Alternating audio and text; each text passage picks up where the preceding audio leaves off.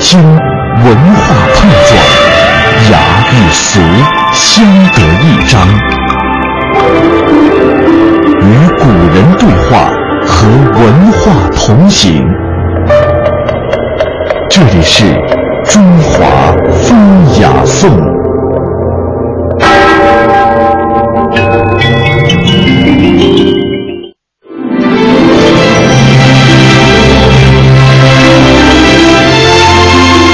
传承五千年，纵横八万里，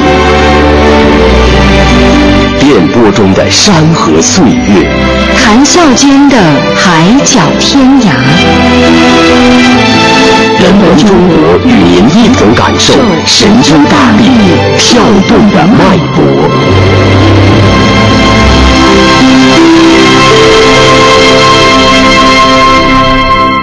丝绸之路的光辉永远在这里闪耀，河西走廊，祁连雪水滋养的秀美山川。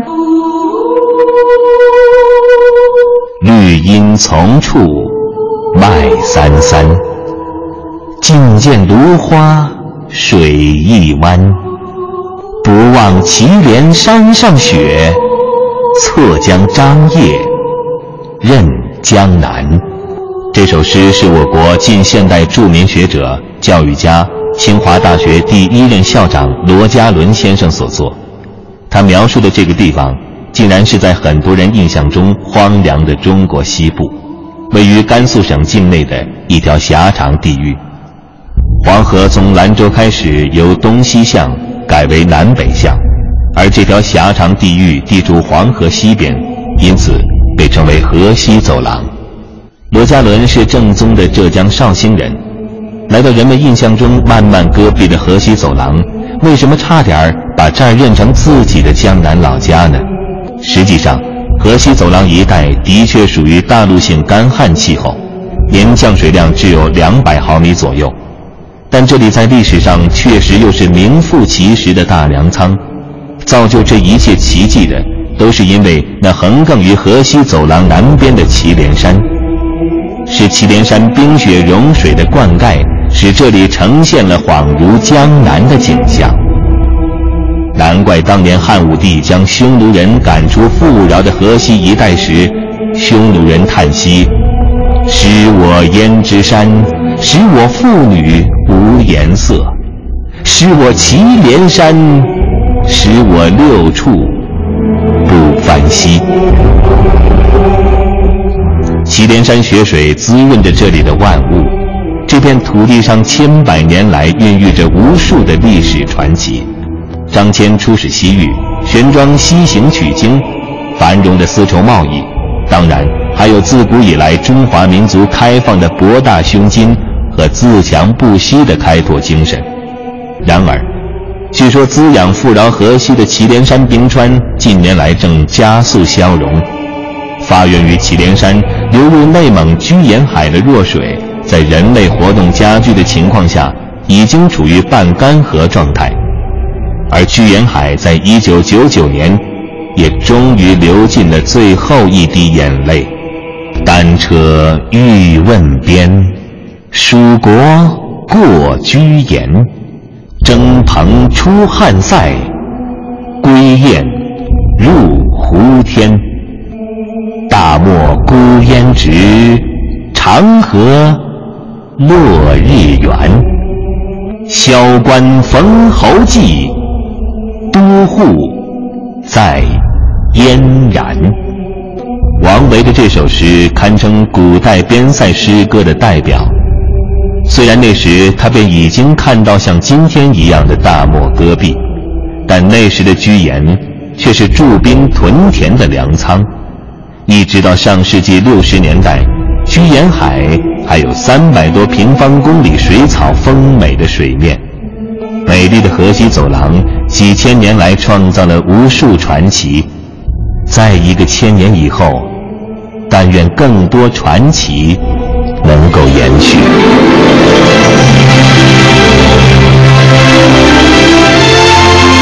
传承五千年。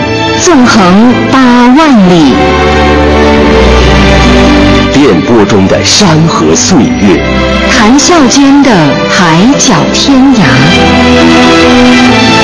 人文中国与您一同感受神州大地跳动的脉搏。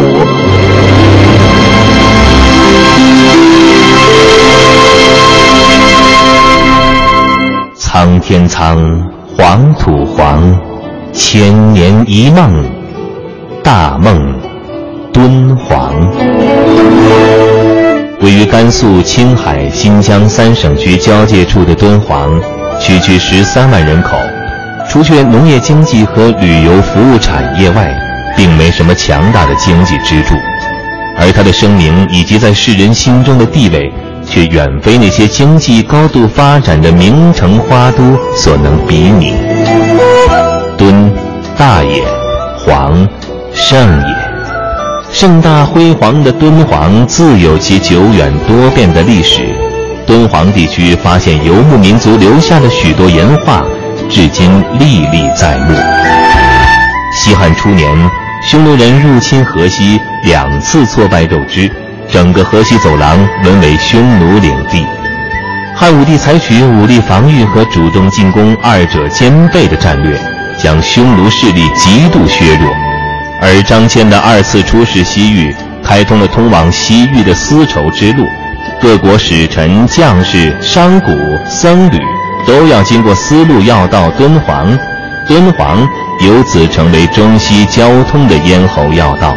此后，从西汉到西晋末的数百年间，丝绸之路虽几通几绝，但敦煌日渐显现出繁荣昌盛的景象。也逐步发展成为西北军政中心和文化商业重地，成为华容所交大都会。公元四百年，李高居敦煌称王，建立西凉国，敦煌有史以来第一次成为国都。十六国时期，群雄逐鹿中原，战火四起，而河西成为相对稳定的地区。中原大批硕学素儒和百姓纷纷背井离乡，逃往河西避难。汉魏时期传入的佛教在敦煌空前兴盛，饱受战争之苦的百姓倒在佛的脚下，期望解脱苦难。敦煌是佛教东传的通道和门户，也是河西地区的佛教中心。法显、鸠摩罗什等佛学大师，无论东进还是西去。都在敦煌留下了他们的足迹。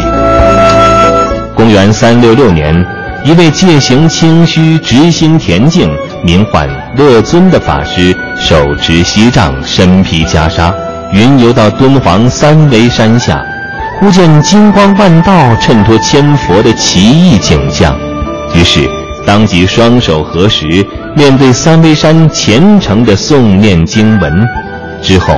乐尊双手刨挖，一言开掘，掘出第一个洞窟，这就是莫高窟。经佛门信徒及无数工匠不断开凿，开窟造佛之举延续了千百年，汇集了中外无以数计的佛经宝典和珍贵的绘画、雕塑、鼓舞乐谱等文化瑰宝。当后来沙漠深处这方小小绿洲中的艺术宝库，以其恢宏的气势、万千的气象震惊世界的时候，目睹了四方世界生老病死的佛像，却在高台之上怀着无限悲悯，默诵着觉悟的密语。